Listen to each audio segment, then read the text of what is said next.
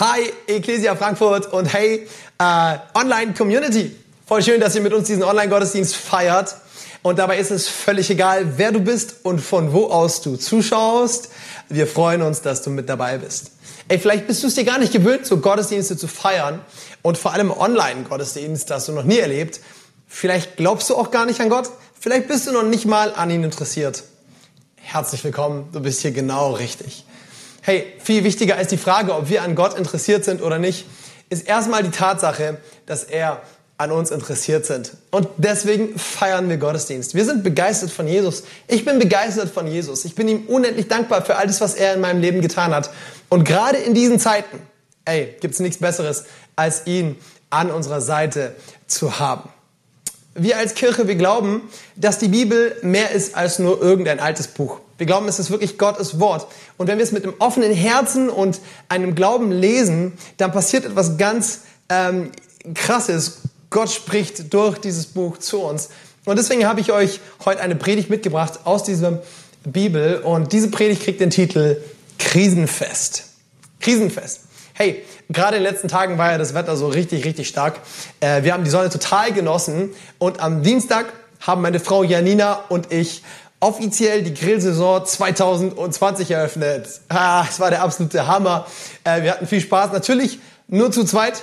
Social Distancing lässt grüßen. Aber man kann auch zu zweit eine richtige Party schmeißen. Ich war zuständig für den Grill und für alles, was drauf kommt. Und meine Frau hat sich um Soßen, Salate und alles andere gekümmert. Und einfach, um dich mal ganz kurz eifersüchtig zu machen, ähm, meine Frau ist eine abgefahrene Köchin. Ja, vielleicht kennst du diese alte äh, TV-Serie MacGyver, dieser Geheimagent, der aus allem, sogar aus einem Kaugummi, eine Bombe basteln kann. Meine Frau ist der MacGyver der Küche. Ja, gib ihr egal was und sie kriegt daraus was richtig Gutes gezaubert. Und deswegen hat sie auch ihren Job wieder richtig stark gemacht. Der Grill und ich, wir wurden nicht so schnell Freunde. Ähm, es gab nämlich keinen Grillanzünder. Aber hey, come on. Wer braucht schon sowas, oder? Ein echter Kerl lässt sich davon nicht abhalten ja, ich spüre die ganze maskuline Zustimmung dahinter den Bildschirm. Ähm, hey, und ich dachte mir, Challenge accepted und habe so ein bisschen rumgeguckt und tatsächlich auf dem Balkon habe ich ein bisschen Gartenabfall gefunden und da waren auch ein paar trockene Äste drin und Reisig und ähnliches Zeugs und daraus habe ich mir so ein Feuerchen gebastelt, wie ich es damals bei den Pfadfindern gelernt habe. Gut, vielleicht war auch äh, so eine ganze Tonne Papierabfall mit dabei, weil ich sonst nicht geschafft hätte. Aber daran kann ich mich auch gar nicht mehr so genau erinnern. Ist ja auch egal. Auf jeden Fall hat es tatsächlich irgendwann mal gebrannt und es hat auch mächtig gequalmt. Vielleicht kennst du das, der Rauch ähm, ja, knallt in deine Lunge. Was macht man? Man stellt sich auf die andere Seite des Grills. Habe ich gemacht. Ähm, Problem war, kaum stehe ich auf der anderen Seite, dreht sich der Wind und schon wieder brennt mir dieser Rauch in den Augen. Ich wechsle wieder die Seite und in dem Moment habe ich mich so dezent verarscht gefühlt, weil als wenn ich ein äh, Magnet für Rauch in mir trage, der Wind dreht sich wieder und der Rauch qualmt mich wieder voll. Ey, das Ganze hat sich vier, fünf Mal wiederholt und irgendwann dachte ich mir echt, ey, was soll der, ihr wisst schon was, äh, und ich stecke innerlich in so einer richtigen Krise, ja. Ähm, ich habe schon geschaut hier, wo ist die Kamera von äh, versteckte Kamera oder die, die Mitarbeiter von Verstehen Sie Spaß? Das Ganze war kein Spaß, es war purer Ernst. Ich weiß, ich weiß, ich sollte mich nicht so anstellen. Ist nur Rauch, noch lang keine Krise. Aber vielleicht kennst du dieses Szenario aus deinem Leben. Ey, du stehst irgendwie voll im Rauch und versuchst irgendwie diese Probleme zu lösen, aber da kommen immer wieder neue auf und, und irgendwie ist es so eine Downspirale und irgendwann befindest du dich mitten in der Krise. Momentan befinden wir uns global in einer echten Krise. Und ich bin echt erstaunt darüber, wie schnell uns diese Krise überrascht hat.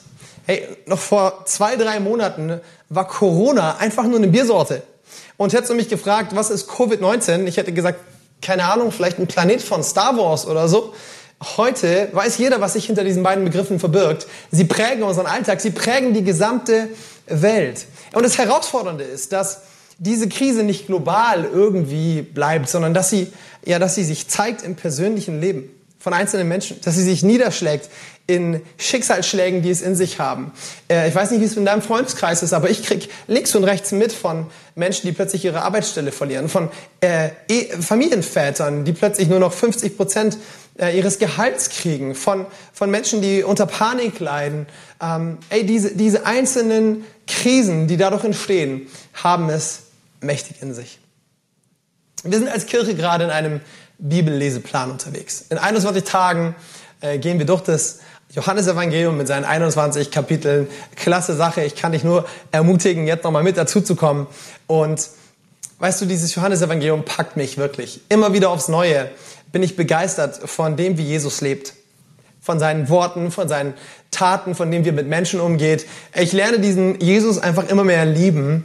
Und eine Story hat mich besonders gepackt, ist die Story von der Hochzeit in Kana. Im Kapitel 2 finden wir diese Story. Und der Grund, warum die, mich, äh, die Story mich gerade jetzt besonders bewegt, ist die Tatsache, dass wir in dieser Geschichte auch in so eine Krise hineinstolpern.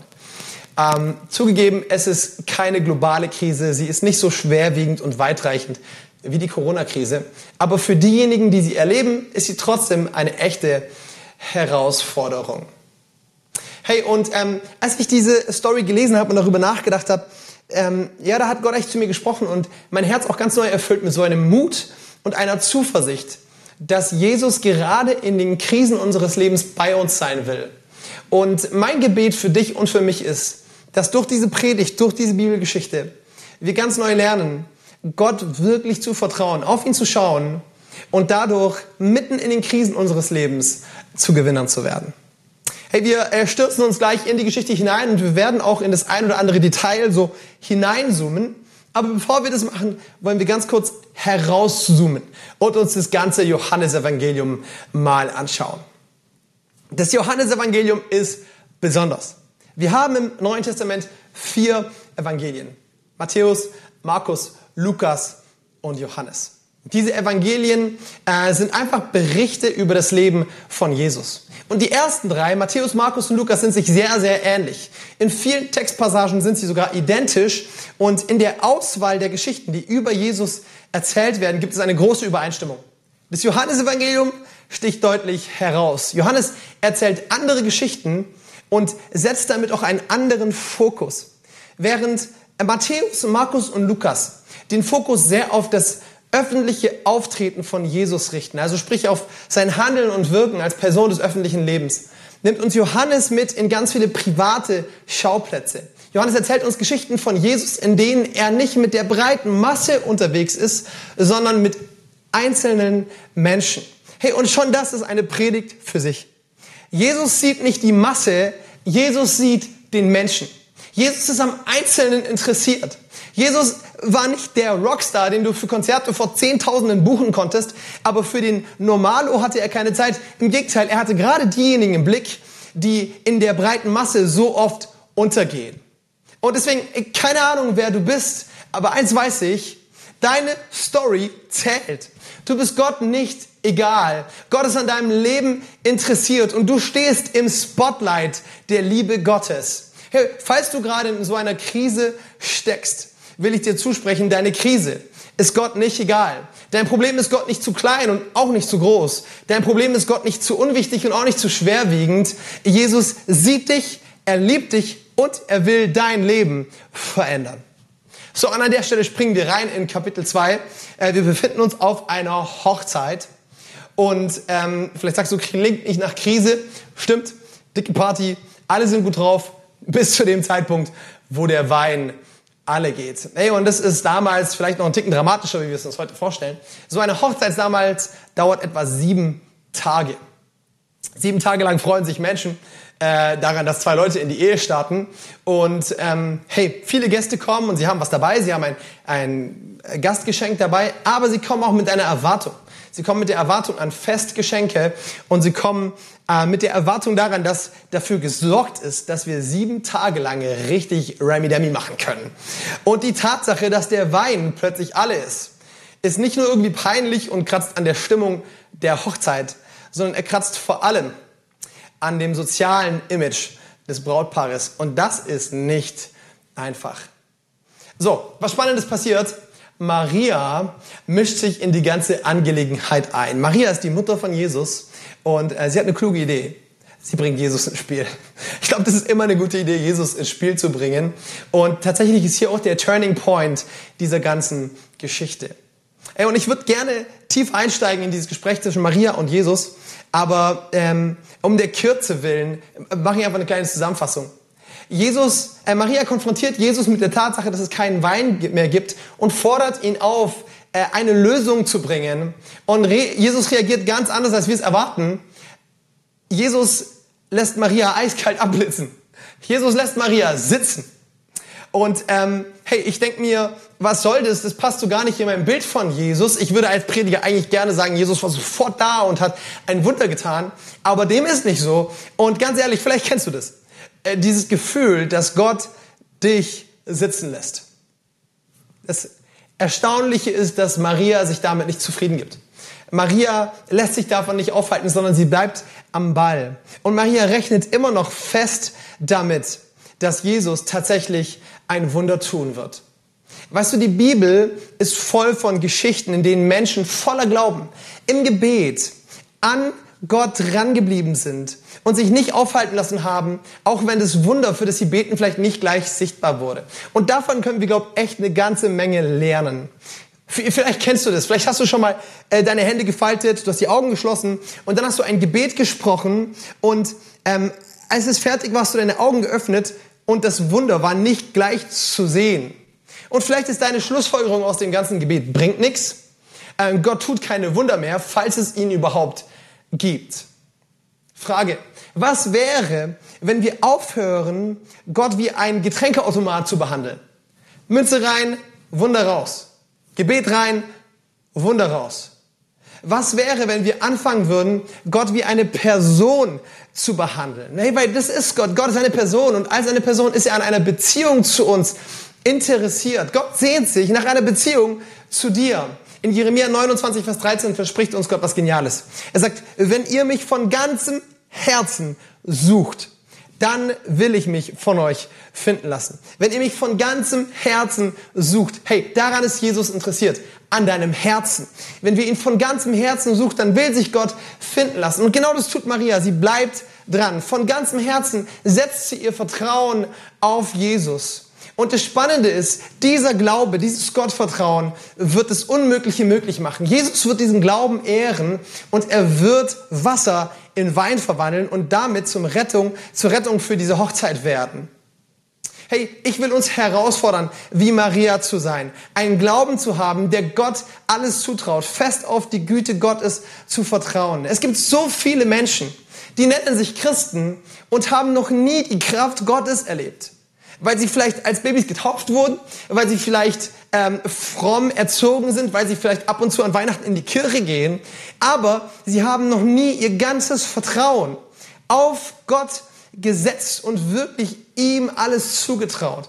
Und das ist ungefähr so, wie wenn du in einem richtig teuren, richtig edlen Sportwagen sitzt. Ferrari, 500 PS.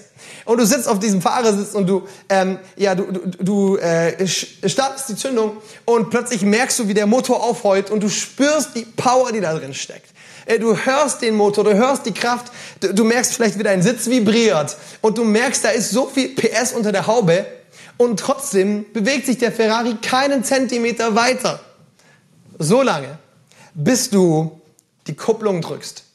Und diese Kupplung verbindet sich mit der Kraft des Motors und transportiert diese Kraft in die Räder. Und plötzlich kommt Bewegung ins Spiel. Plötzlich macht der Ferrari das, was er tun soll. Das, was er am besten kann. Er gibt Gas. Er zieht davon. Er bringt so richtig PS auf die Strecke. Dein Glaube, dein Vertrauen in Gott ist wie diese Kupplung. Dein Glaube verbindet dich mit der Kraft Gottes und transportiert diese Kraft in deine Situation, in deinen Alltag und Wunder werden möglich. Hey, Jesus wird durch den Glauben von Maria zum Retter für diese Hochzeit. Er verwandelt Wasser in Wein und alle sind begeistert. Und das Coole ist, er verwandelt nicht nur irgendwie Wasser in Wein, sondern äh, alles, was Jesus tut, ist immer von Qualität geprägt.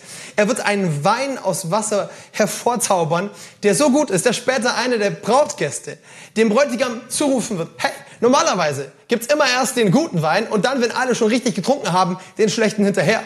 Du aber servierst uns am Schluss den besten Wein.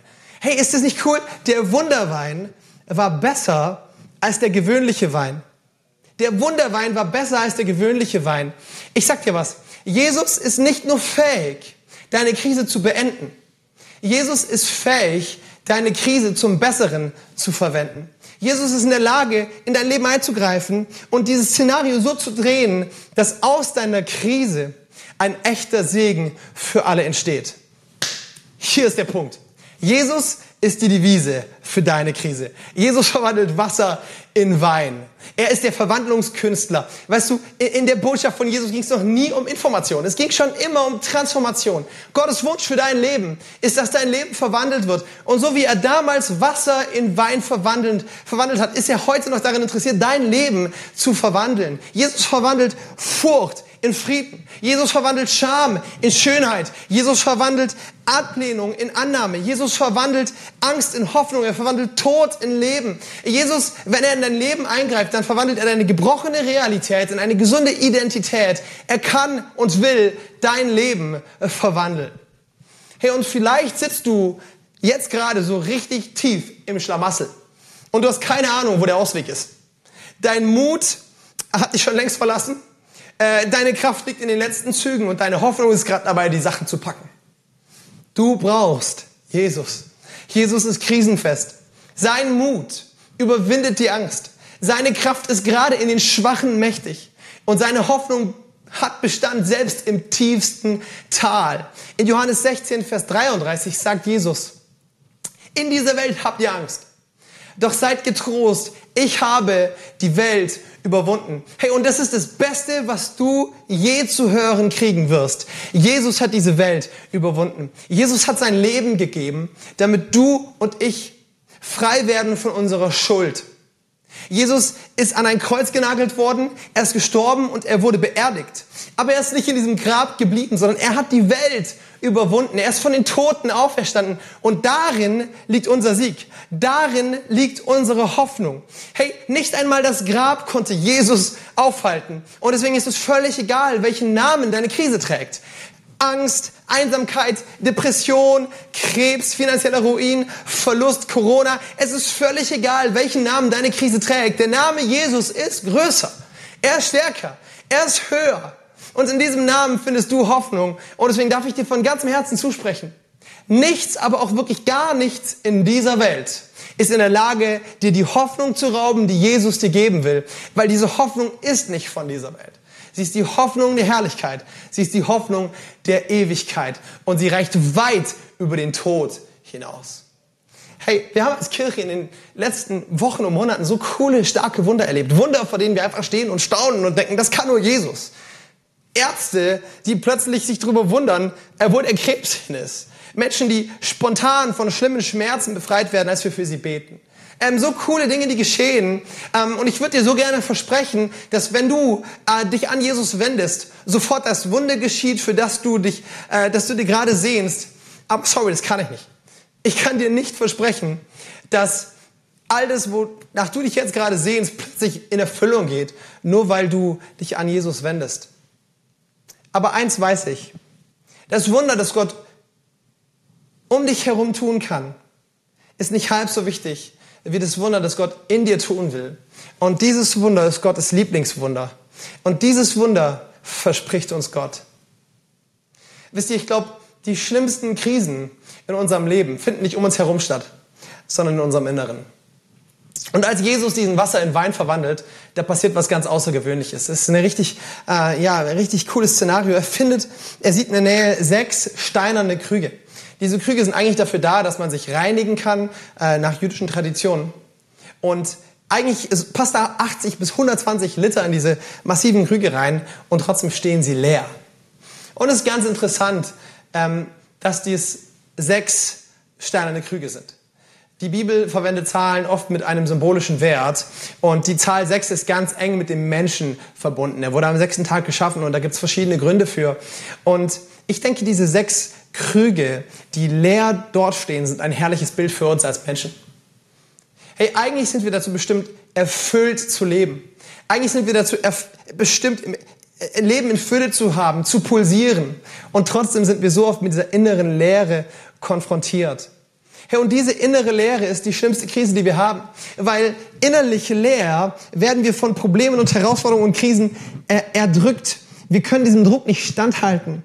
Aber aus einer inneren Fülle heraus, aus, aus dieser inneren Erfüllung heraus können wir den schlimmsten Herausforderungen unserer Umstände standhalten. Und deswegen ist Jesus in diese Welt gekommen, um dieser inneren Leere zu begegnen. In Johannes 10, Vers 10 sagt er, ich bin gekommen, damit sie Leben haben. Leben in ganzer Fülle. Leben in ganzer Fülle. Und das Coole ist, Jesus begegnet diesen sechs steinernen Gefäßen und dann ruft er die Diener und er, er fordert sie auf, diese Krüge mit Wasser zu füllen. Und dann heißt es, sie füllten sie mit Wasser bis zum Rand. Bis zum Rand. Hey, das ist, was Jesus mit deinem Leben tun will. Er will dein Leben bis zum Rand mit Wasser füllen. Wie kann das passieren? Ich will dich mitnehmen in einen letzten Gedanken. Diese Geschichte, dass Jesus Wasser in Wein verwandelt, ist durch die Jahrhunderte weg ein eine Horrorszenario für viele religiöse Menschen gewesen. Jesus, was soll das? Wieso verwandelst du Wasser in Wein? Kannst du nicht Wein in Wasser verwandeln? Das passt uns viel besser in unser religiöses Mindset. Äh, oder weiß ich was, verwandelt Wasser in Desinfektionsmittel oder Mehl, äh, Sand in Mehl oder keine Ahnung wie Steine in Klopapier, irgendwas, was bei Rewe gerade nötig ist. Aber wieso Wein? Ja, Wein ist äh, Alkohol, Alkohol ist gefährlich, um nicht zu sagen böse. Und überhaupt, Jesus, was machst du eigentlich auf dieser Hochzeit? Sag mal, du bist doch auf der Welt, um die, äh, um die Erde, zu, um die Menschen zu retten. Du sollst doch am Kreuz für die Sünden sterben. Du bist doch unterwegs mit diesem Auftrag und nicht dafür da, um, äh, um deine Zeit auf einer Hochzeit zu verschwenden. Hast du da getanzt oder was? Hast du geflirtet? Was hast du auf dieser Hochzeit getan? Jesus, warum warst du auf dieser Hochzeit? Gar nicht so schlecht die Frage, oder? Wisst ihr, was ich Hammer finde? Die Antwort auf diese Frage, die ist so einfach und oberflächlich wie auch tiefgründig. Das ist ein ganz kleiner Vers gleich am Anfang, der gibt uns die Antwort auf diese Frage. Wir könnten theologisieren und philosophieren darüber, wieso Jesus auf dieser Hochzeit ist. Und Johannes bringt es auf den Punkt in Vers 2. Jesus und seine Jünger waren auch eingeladen. Jesus war eingeladen. Hey, der Grund, warum Jesus auf dieser Hochzeit ist, ist ganz einfach. Er war eingeladen.